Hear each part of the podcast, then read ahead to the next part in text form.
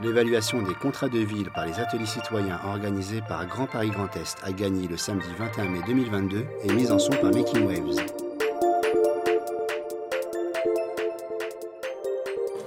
Il y a une distinction entre le quartier prioritaire et les autres quartiers.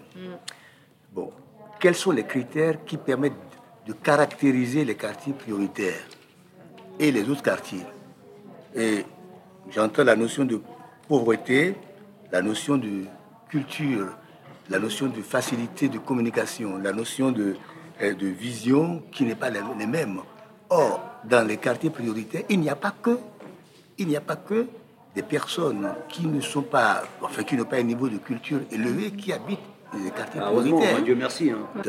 Mais je sais que euh, dans la notion de priorité, déjà, ceux qui ne sont pas prioritaires peuvent se sentir lésés par rapport à ceux qui profitent de, enfin, des politiques publiques. Quel est le public concerné?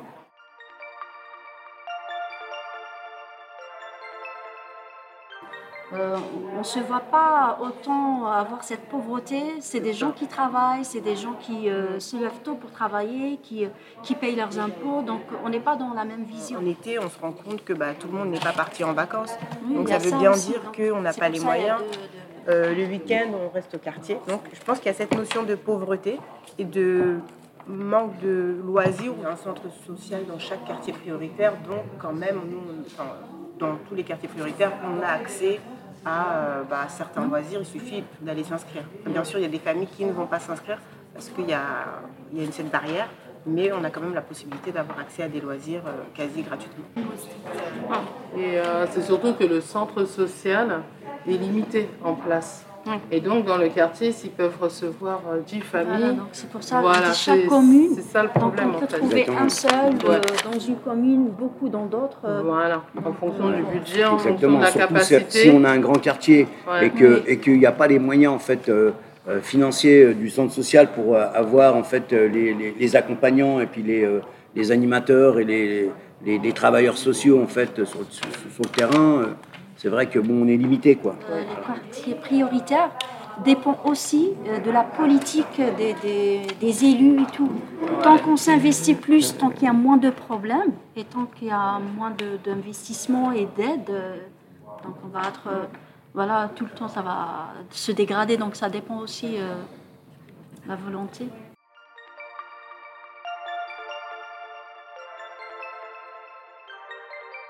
Et euh, en fait, quand on est dans le quartier, on ne sort pas du quartier. On ne va pas voir ce qui se passe même dans la ville. Et pourtant, on a une ville où il se passe beaucoup de choses, même des choses gratuites qu'on nous donne. Mais on ne sort pas du quartier. Et c'est pour ça que je vous dis le, le problème de certains quartiers, c'est vraiment euh, la vision qu'ils ont de leur environnement. Je veux dire euh, quartier p- prioritaire, on a aussi l'image des quartiers dégradés.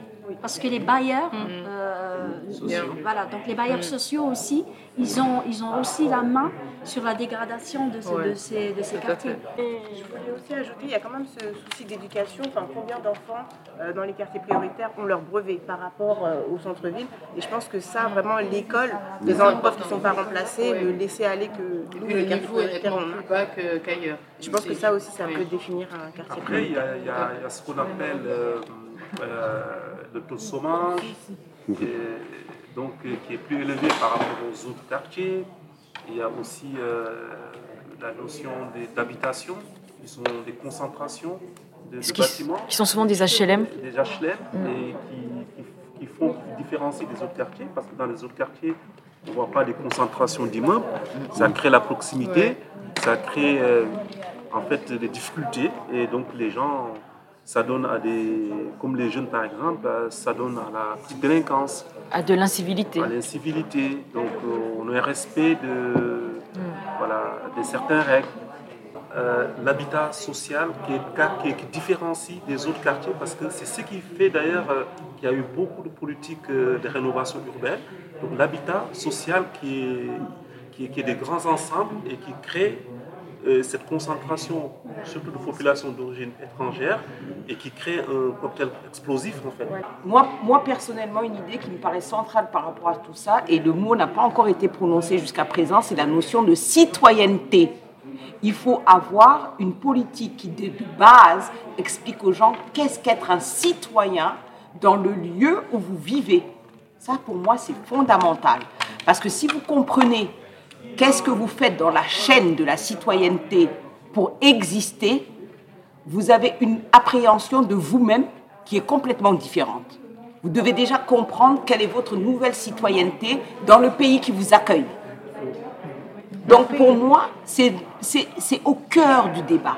Quelle éducation citoyenne on donne à quelqu'un qui n'est pas au départ de la culture de son pays d'accueil?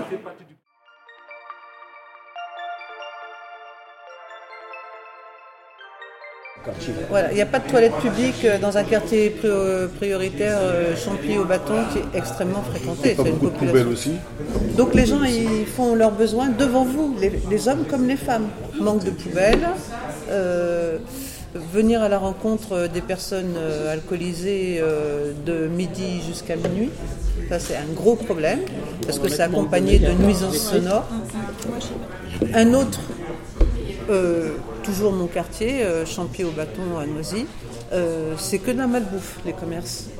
On avait le dernier libraire qui a fermé, il était bien utile à la population parce qu'il ne vendait pas que des journaux et des bouquins. Euh, les gens venaient pour faire des photocopies, ceux qui ne sont pas équipés chez eux, il n'y a plus personne. Donc on voudrait que la ville, dans, dans ce quartier prioritaire, les commerces vont être déplacés et les habitants euh, chantier au bâton voudraient que la ville soit propriétaire euh, d'un maximum de coques pour justement choisir euh, les. Enfin, avoir la main sur les commerces qui vont s'installer. Parce que les kebabs et tout ça, on n'en peut plus. Et puis, euh, il n'y a rien sur le plan intellectuel. On a beaucoup insisté dans les ateliers précédents sur le rôle de l'éducation. Si les parents ne peuvent pas donner une éducation à leurs enfants, qu'il y ait des éducateurs spécialisés sur le terrain. Le quartier ne fait pas envie. Le quartier prioritaire, il faut donner l'envie de, de vivre. Voilà. par rapport à l'implantation des commerces. La première des choses, l'emploi. Quand je dis, c'est le pouvoir d'achat. Le pouvoir d'achat, il est très important. Je dis pouvoir d'achat. La- la- le, le gros problème des quartiers prioritaires, c'est le manque Oui, d'emploi. c'est le, le manque d'emploi. c'est que nos jeunes, Mais ils il y a ont, des formations. ils ont euh, la valeur consommation qui passe avant la valeur effort. C'est vrai. Mais ça ne va pas durer. Et ça, ça touche toute la société. Mais Et c'est pas que les quartiers prioritaires. Mais là où ça fait le plus de dégâts, c'est dans les quartiers prioritaires.